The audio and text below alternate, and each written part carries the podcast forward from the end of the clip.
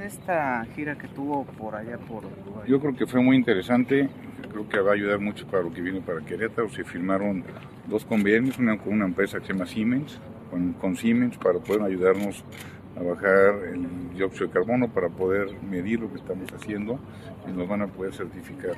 Querétaro ha sido un ejemplo que de los 12 millones de dióxido de carbono que emitimos al año, el año pasado pudimos bajar 500 mil.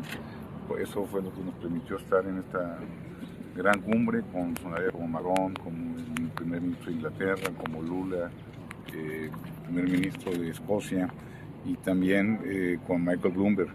Es, es, muy importante en un momento tan decisivo que tiene el mundo en, el cambio climático, pues que lo estamos viendo todos los días. De hecho, el cambio climático para un servidor empezó, en, en Querétaro empezó el primero de octubre del 21, donde tuvimos unas lluvias eh, totalmente inesperadas, tanto, y después una sequía muy fuerte en el 22 y una sequía totalmente eh, durísima la que tenemos en el 2023 y eso nos dice pues, que tenemos que estar haciendo algo y que no podemos dejar de estar en el en, el, en, la, en, la, referencia mundial y Querétaro está haciendo su parte. Y precisamente cómo se ve Querétaro en este panorama y cómo se traducirá en políticas públicas aquí para el Estado. Lo, el nuevo impuesto que se puso medioambiental, que la idea es que tenga una compensación, eso nos va a ayudar muchísimo para que todas las empresas que estén llegando tengan una responsabilidad social con el medio ambiente. Pero esto, lejos de ahuyentar la inversión extranjera, lo que hace es atraerla, porque todas las grandes compañías ya tienen en su, en su consejo directivo unas políticas medioambientales para poder llegar y para poder ser parte de la inversión. ¿Algún cumplimiento de este impuesto este año? ¿Cómo le evalúa? Bien, la verdad es que se han estado cumpliendo, se han cobrado cerca de 300 millones de pesos de esto, pero mi idea no es, no es que paguen, mi idea es que lo compensen.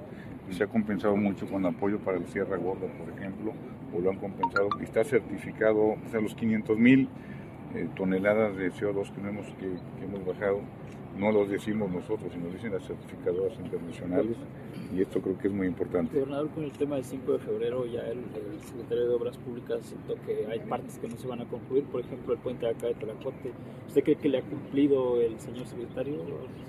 Miren, ya, ya se abrió Epigmenio González de, de, sur a norte, ya se abrió Viña Universidad de Sur a Norte, prácticamente ya están abiertos todos los carriles de la parte central de los dos de las dos partes.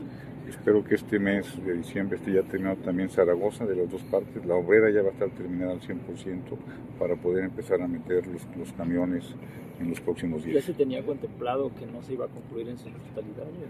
no, por supuesto que no. Eh, bueno, ha habido, ha habido problemas, ha habido, hemos encontrado una gran cantidad de obras hacia abajo que no, que, no, que no estaba tomada en cuenta. Por ejemplo, en Tlacote, parte de lo que sucedió fue que había una línea que no se, que no se sabía que estaba esa línea, tuvimos tuvo que entrarle la SEA y eso nos hizo, nos hizo también tardar en darles la, la oportunidad de entrar. ¿Cree que esto pueda representar un golpe político para su gobierno?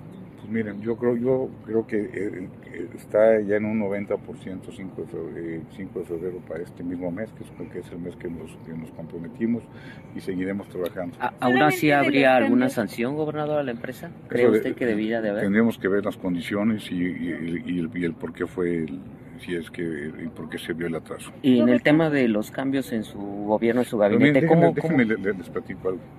El, el tema del, de, de, de, del tráfico se está haciendo lo que nunca se hizo. Yo entiendo que hemos, le, hemos, le hemos sufrido. El viernes, por ejemplo, llovió. Teníamos, hubo, hubo varios accidentes. Teníamos la feria. Estaba el concierto de Luis Miguel. Y cuando pasa este tipo de situaciones, pues siempre va a haber tráfico. Y el, el, el hecho que lleguen 112 coches todos los días, pues nos mete una presión muy fuerte. Yo de entiendo que pues todo lo estamos sufriendo, pero lo que estamos en el 5 de febrero, lo que se tenía que hacer y estará dentro de, ya, o sea, ya, se ve la salida. La verdad es que yo ya estoy mucho más tranquilo porque ya se ve la salida. El hecho que ya estén abiertos, ahorita ya hace 8 minutos en ambos sentidos, desde la obrera hasta Plaza de Toros y desde Seguro Social hasta la obrera, hace 8 minutos en este momento. Cosa que de sur a norte te aventabas hasta una hora antes de, de terminar la apertura de estos dos carriles. Con el cambio en su gobierno, con los que se anunciaron, gobernador, ¿cómo eh, pues este reacomodo para que continúe trabajando el gobierno? Y bueno, hoy en la mañana tuve una reunión con Carlos Alcaraz y con Diana de SOC para poder ver lo que estamos trabajando y que no se, no se detengan en lo más mínimo los proyectos y que, que sigamos dando resultados. ¿Cuál es el llamado que les hizo? Trabajo, honestidad y muchos resultados. ¿Son eventuales o, o, ya se van a quedar? Dependerá de sus resultados. Gracias chicos. ¿Y por eso fue provisional? ¿Van a depender de sus resultados? ¿Cuánto tiempo les va a dar? Yo creo que esperaremos hasta después de las elecciones. Gracias chicos. Gracias, gracias, gracias. gracias.